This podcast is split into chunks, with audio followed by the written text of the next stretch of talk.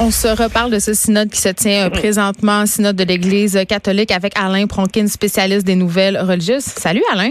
Oui, bonjour Geneviève. Écoute, Alain, d'un boys club à un autre, on a discuté entre autres euh, lors de ce synode de la place qu'occupent euh, ou qu'occuperaient éventuellement les femmes dans l'Église catholique.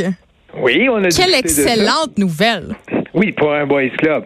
Et n'oublie pas que la première chose, dans un synode, il n'y a aucune femme qui a droit de vote. Il y a environ 100, je sais plus si c'est 184 ou 185 évêques qui, eux, sont tous des hommes et qui, eux, sont les seuls à avoir droit de vote. Décidé entre hommes, hein? Je pense que je pense qu'on est on est là, là. on est vraiment. C'est le plus grand boys club de tous les temps, l'Église catholique, euh, disons-le. Mais là, est-ce qu'il va y avoir des changements? je pense que, tu as raison à ce niveau-là. est-ce qu'il va y avoir, est-ce que des changements euh, sont annoncés? Est-ce qu'on pourra enfin voir des femmes accéder à la prêtrise, par exemple? Ah, on va se calmer. On est loin, hein? loin, loin de cette étape-là. Là, ce qu'il faut retenir, bon, le synode, pour situer nos auditeurs, c'est une rencontre des évêques qui a lieu actuellement à Rome et qui concerne ce qui se passe en Amazonie. En Amazonie, on a une destruction de la forêt et on a pratiquement pas de prêtres qui vont rencontrer euh, les peuples et les différentes communautés qui vivent en Amazonie. Donc, on n'a pas de prêtres, on est mm. dans une situation périlleuse. Le peuple fait son synode sur cette question-là.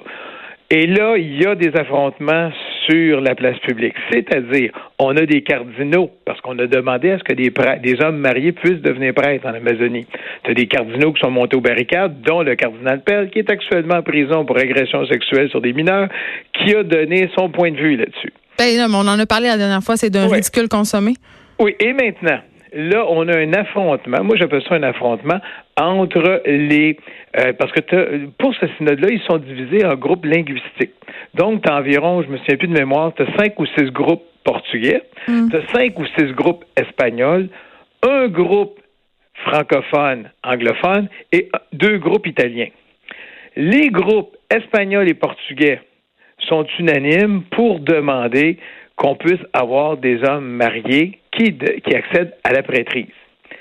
Et et c'est là où c'est ressorti parce que j'ai fait une, de la traduction euh, par des sites pour pouvoir comprendre tout ce qu'il y avait dans les dans ces textes-là. Parce que c'est oui, parce que c'est en, portugais, en italien puis en espagnol.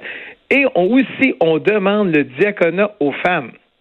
C'est-à-dire quoi? Le diaconat, c'est pas tout à fait au niveau du prêtre. Donc, ça va être dans certains, euh, c'est de permettre aux femmes de pouvoir célébrer euh, des baptêmes, célébrer des mariages, euh, s'occuper des funérailles, de lire l'Évangile pendant une messe. Oui, parce qu'il manque, il manque de monde, Alain, parce que c'est en fin de semaine, je racontais aux auditeurs que j'étais allé à un baptême et, c'était un vicaire qui, qui s'est occupé de baptiser ma fiole. Ben, attends tu Est-ce que c'était un ruban qui avait d'une épaule et qui allait jusqu'à sa taille? J'ai-tu remarqué ça? Moi, tu penses que j'étais ben bien oui, trop parce que c'est là où on sait que c'est un diacre. Hmm. Parce qu'un vicaire, c'est l'assistant du prêtre. Ah non, c'est ça, c'est un diacre. T'as bien raison. T'as bien ah, raison. Je, je, je pense que t'es là. Mais j'étais tout mêlé. J'étais comme, mon Dieu, je pensais que c'était juste les prêtres qui avaient le droit de baptiser le monde. Non, les diacres aussi. OK. Alors, les diacres, sauf que dans l'Église catholique, il n'y a que les hommes qui sont diacres. Il n'y a pas de femmes diacres. On pense qu'au début de l'Église, ça veut dire dans les 5, 6, 7, 8 premiers siècles, il y avait des femmes diaconesses. Et le pape a décidé, parce qu'il n'était pas chaud à cette idée-là, parce qu'on sait que Jean-Paul II a fermé l'ouverture de la prêtrise aux femmes. Oui, JP n'était pas très ouvert. de faire une ouverture et d'étudier si effectivement il y a eu des femmes diacres dans les premiers temps de l'Église. À ce moment-là, ça serait plus facile de le faire admettre. Parce qu'il y aurait une jurisprudence. disons, oui. OK. Alors, ce qui se passe, c'est que les euh, évêques présents, portugais et espagnols, demandent qu'il y ait des femmes diacres. Mais juste pour te rassurer, Geneviève, tu devrais savoir, et tu vas savoir maintenant, que euh, le diocèse de Saint-Jean-Longueuil, qui est représenté à Rome, les prêtres avaient décidé qu'il n'y aurait jamais d'hommes diacres dans le district de Saint-Jean-Longueuil tant qu'il n'y aurait pas des femmes diacres. Ah! C'est une position défendue par l'Église canadienne depuis le cardinal, je pense, c'est Flayhiff de Winnipeg dans les années 70 qui demande des femmes diacres dans l'Église. Donc, le Canada, on peut aussi être en avance sur les autres. Donc, c'est une position qui revient. Et le groupe, et c'est ça qui me fait peur, parce que j'ai de la difficulté à, l'évaluer, parce que je ne sais pas qui en parlait, mais d'après moi, il y a beaucoup de cardinaux, ce sont les Italiens qui n'en ont pas fait mention des femmes diacres et qui n'ont pas fait mention, non, ben, et qui sont opposés à ce que des hommes mariés deviennent prêtres. Mais pourquoi? les Italiens qui sont là, on sait que la plupart, c'est des membres de la curie, les membres du gouvernement euh, de Rome qui se retrouvent là. Mais ce qui est important, Geneviève, c'est que il y, a de moins en moins de femmes qui deviennent des religieuses, des sœurs, qu'on appelle. Ben c'est sûr, ils n'ont pas envie de servir d'esclaves sexuels aux prêtres en fonction. Oui, il y a ça aussi. Mais sans toucher à ce problème-là, il n'y en a plus. Donc, est-ce qu'on peut se retrouver dans une église où il n'y a pratiquement plus de prêtres, où ils sont pratiquement tous vieux et qui sont à Rome, qui ont des jobs d'évêques et de cardinaux, un vrai boys club, et qui vont dire, ben, le célibat, c'est un don de Dieu et un trésor de Dieu, et il n'y a plus de femmes?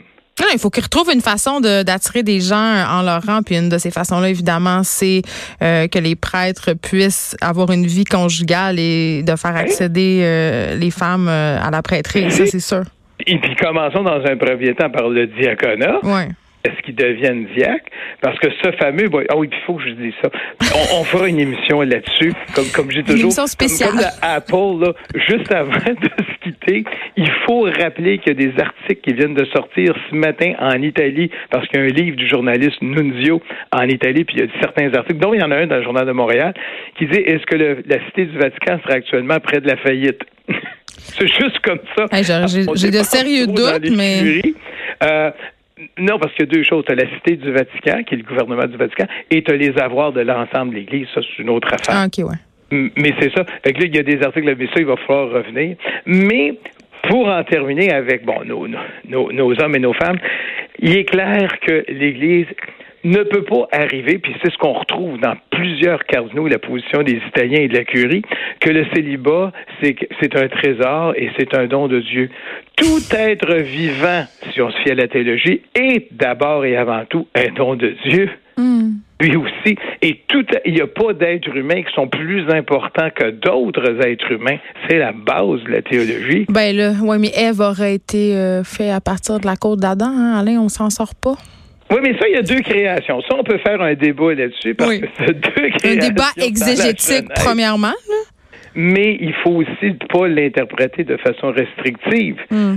Euh, ces dispositions-là qui sont des histoires pour illustrer comme euh, Noé puis le ben, ça illustre très bien l'inégalité. c'est ce que je pourrais dire. C'est certain, mais juste penser à Noé puis le déluge, c'est juste pour illustrer le baptême.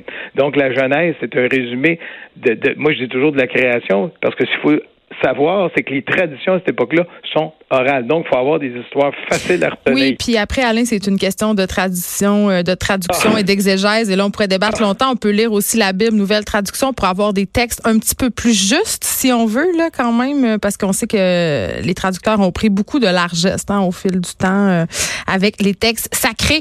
Mais ça, Comme on dit, il y a des traductions politiques et ben, il y a des traditions théologiques. Exactement. Alain Pronkin, merci, spécialiste des nouvelles religieuses à propos de ce synode qui se tient présentement à Rome. Merci. Bonne journée. 13 à 15, les effrontés. Cube